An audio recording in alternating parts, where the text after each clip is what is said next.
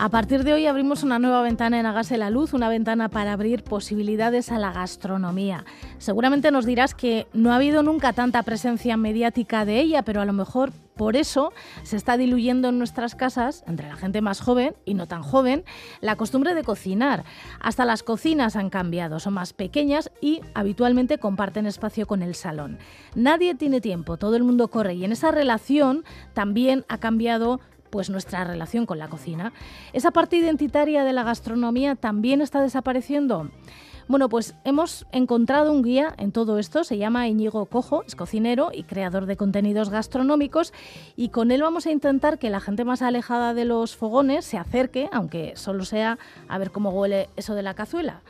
Íñigo Cojo, Caixo Gunón. Caixo Gunón, pues salve. ¿Tú cuándo empezaste a acercarte a los fogones o a aficionarte a la cocina?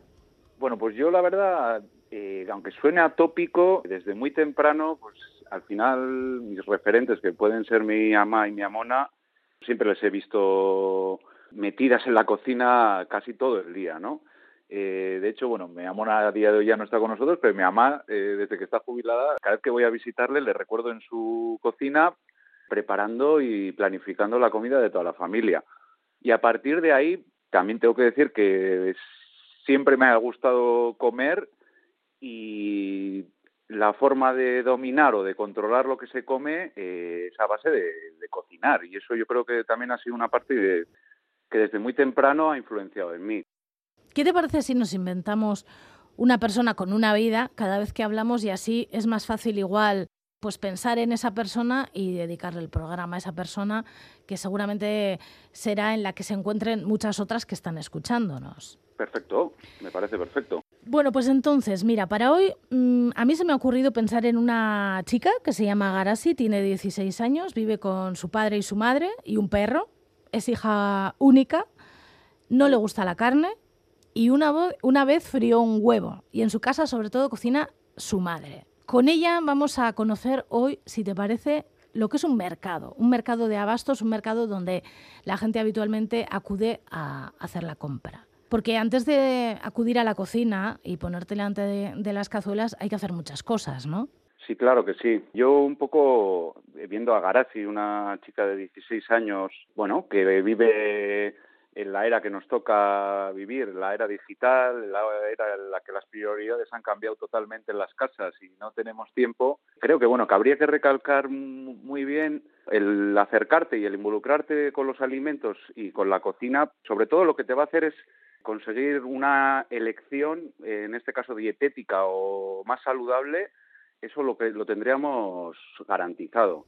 Entonces, ¿cómo se le puede ayudar o qué consejos le podríamos dar? Bueno, pues nos pondríamos en ello, claro que sí. Lo bueno que tienen los mercados es que desplazándonos a un solo sitio podemos conseguir casi todo lo que se necesita. Cuando entramos a un mercado, un mercado de abastos, mercado como puede ser el de la brecha en San Sebastián o como podría ser el ensanche en Iruña o, el mercado San Martín o cualquier mercado, si no lo conocemos sería darnos una vuelta para saber qué nos ofrece y a partir de ahí pues tenemos la, la visión de que generalmente en todos los mercados vamos a encontrar eh, frutas y verduras, en todos los mercados vamos a encontrar pescadería con producto fresco, carnicerías y luego pequeños puestos creo que más especializados, puestos en los que podríamos encontrar selecciones de lácteos, de quesos de todo tipo, podríamos encontrar lo que serían pequeños colmados en los que encontramos todo tipo de conservas, latas, encurtidos y un montón de, de oferta que en un solo sitio, con solo ir a ese lugar, nos permite conseguir todo lo que necesitamos para llenar una cesta de la compra. Pero han estado un poco de capa caída, ¿no?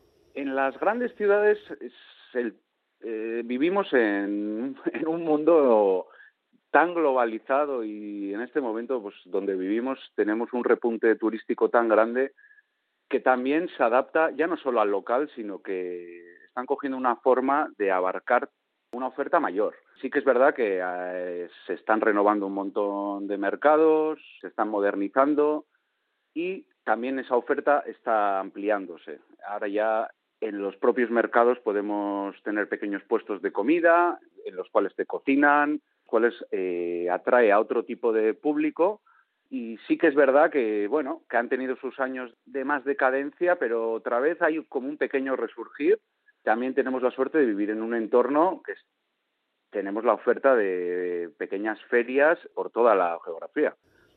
Para esta primera incursión que va a hacer Garasi en el mercado, ¿sería conveniente que fuera con alguien para que le explique, bueno, pues cómo es el mercado, dónde tiene que comprar, qué es conveniente, qué no, en qué se tiene que fijar?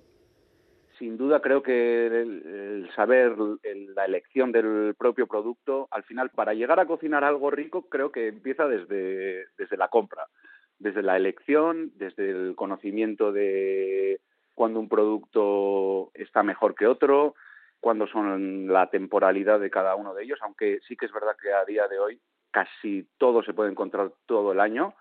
Pero bueno, no está de menos el conocer, el tener el conocimiento para que a la hora de elegir seamos conscientes de qué estamos comprando y por qué lo compramos. Y entonces, innatamente se puede eh, aprender. Sí, pero creo que te va a costar más.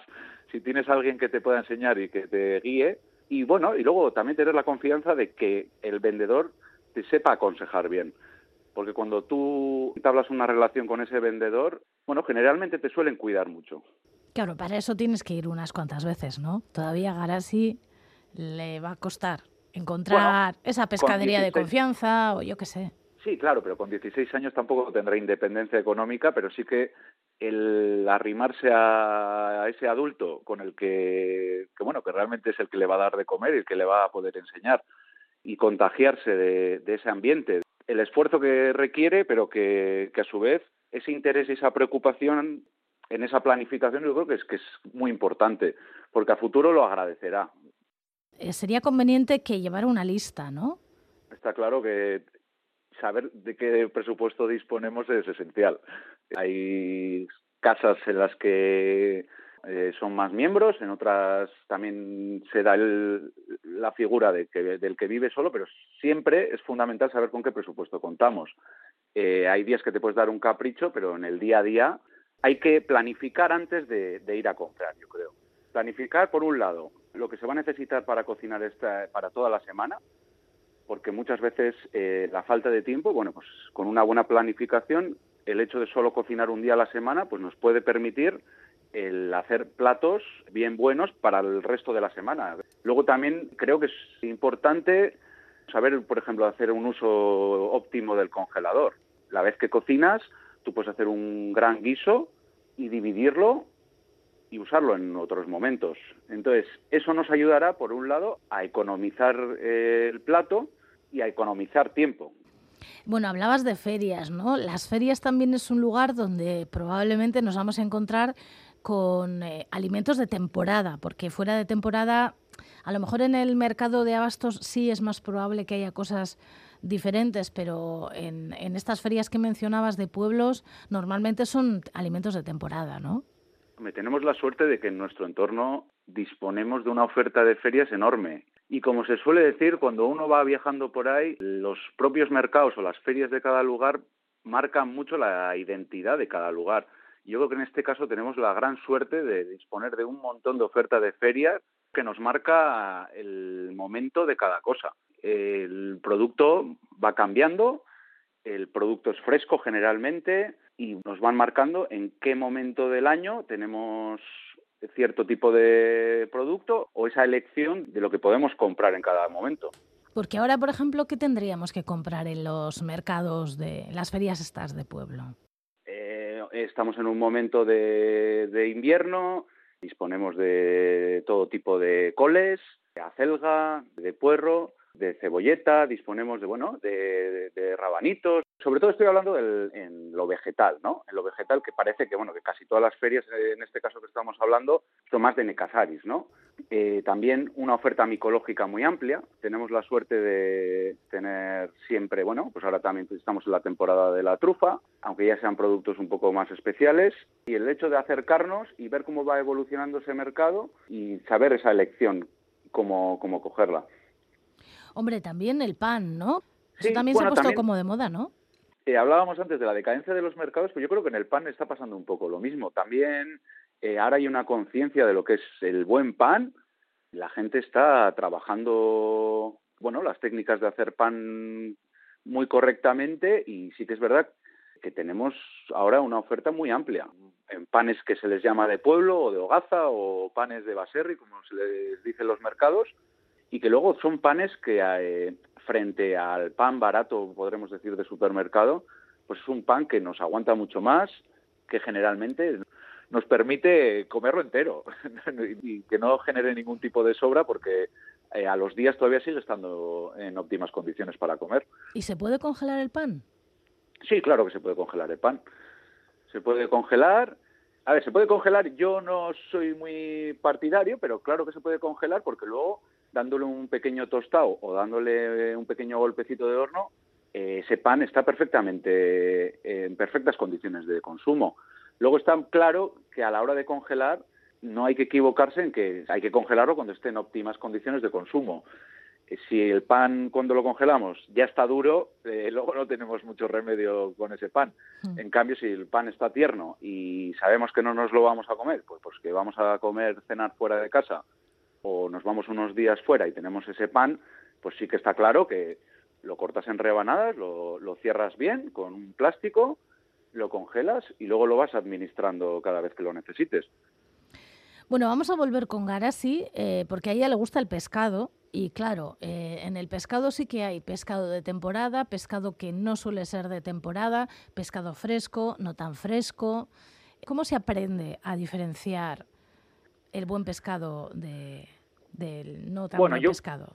Fundamentalmente, en primer lugar, si va a una pescadería en la cual no tiene confianza con la vendedora o con el vendedor, habría que dejarse guiar. Después, lo que estábamos hablando de aprender una elección de buen producto, pues en el pescado pues me fijaría en el color de los ojos, en el color de las agallas, en si ese producto está se le ve que es terso, si tiene brillo, Luego, eh, depende en qué época del año estemos. En nuestro entorno tenemos tres productos como muy marcados en temporada, que serían primero empezaría el verdel, que empezaría hacia marzo, ya estamos a punto de, empezar con los primeros verdeles. Luego pasaríamos a la anchoa hacia abril-mayo y en verano eh, pasamos a lo que es el bonito del norte. A partir de ahí hay muchísimo pescado fresco del entorno, que lo tenemos casi todo el año. Pescados de, pues bueno, lo que podría ser las lubinas, las doradas, los chicharros, arraigorris, no sé. Luego ya entrando en especies que no son ya más conocidas, pues, pero que bueno, que sí, que se están viendo cada vez más en las pescaderías, pues tipo erlas, tipo mucharras, carcajales. Entonces, eh, una vez que conoces, eh, yo creo que es muy importante el fijarte en la frescura de ese producto, y luego, bueno, en el precio que tiene, porque mucho pescado del día suele estar económicamente muy accesible. En cualquier caso, que lleve dinero, ¿no? Eh, claro, bueno, eh, tampoco, a ver, al final no es un producto de los más baratos, pero bueno, se puede comer buen pescado por un buen precio. Al final yo creo que es una forma de hacer una elección. Eh, en cuanto entre la anchoa o el verdel, si es para preparar para una familia, el kilo de anchoa, pues bueno, suele rondar pues entre los 8, los 12 euros y pues, con un kilo de anchoa come bastante gente, yo creo. ¿A ti te parece, Íñigo, que mm, estos mercados de abastos son una manera de también de adquirir la conciencia de la importancia de la buena comida? Me refiero a la buena comida, a la comida de calidad. Claro que sí. A ver, tampoco me olvidaría de las tiendas especializadas, porque luego también tenemos suerte de haber, de que tenemos mucha tienda especializada que, cuidan su producto de una manera excepcional, pero lo bueno que tenemos en los mercados es lo que, lo que antes he comentado, que con trasladarnos a un solo sitio disponemos de un producto de muchísima calidad y con una variedad enorme en todos los aspectos. Eh, habrá en mercados puestos de queso que te puedes quedar allí todo el día mirando y probando. Y de la misma manera, pues con unas frutas espectaculares, unos verduras espectaculares y pescados del día, que eso, que tenemos que valorar que, que lo tenemos tan cerca. ¿Tú sueles ir a los mercados de abastos? Sí, claro, sí. Sí, yo al final por un lado porque mi trabajo me lo exige y por otro lado porque me gusta. O sea, creo que es una de las partes más bonitas el tener ese contacto con los vendedores, el hablar con ellos, ellos también te van marcando, ¿no? Te dirán, bueno, pues que mira, dentro de una semana empieza el primer espárrago, dentro de, de una semana me entran alcachofas, o dentro de tal. Entonces, ese contacto y, esa realidad, porque al final nos podemos fijar en un calendario, pero luego, depende del clima que haga en el año, las cosas son de una manera u otra. Entonces, ese contacto nos permite pues tener el saber, ¿no? Cuándo van a ser los primeros guisantes, cuándo van a entrar las primeras habas, si han entrado chipirón de anzuelo. Tener ese contacto creo que es fundamental, fundamental y eh, por mi experiencia y por lo que por, mi opinión, para mí es, es muy gratificante. Bueno, pues los mercados de abastos y las ferias agrícolas que probablemente, yo creo que están todo el año, ¿no? Están todo el año. Tenemos, tenemos un calendario que aparte es muy interesante porque creo que es un buen plan de conocer el entorno, de muchas veces que queremos hacer excursiones y no sabemos a dónde ir y simplemente con fijarnos en el calendario de ferias, pues podemos conocer la geografía, que igual de otra manera no nos acercaríamos a esos pueblos. Y bueno, es una excusa también, es una excusa, es divertido, conoces entorno, conoces la temporalidad de las cosas y, y al final, bueno, pues vas generando un conocimiento que luego a la hora de cocinar, que es de lo que estamos hablando hoy, ayuda, claro que ayuda. Íñigo Cojo, él es cocinero, creador de contenidos gastronómicos y con él vamos a comenzar un viaje a través de la gastronomía para reconectarnos con esa parte de nuestra identidad que es tan importante y que durante siglos lo ha sido. Es que ricasco Íñigo, rengorarte. Vale, es que ricasco.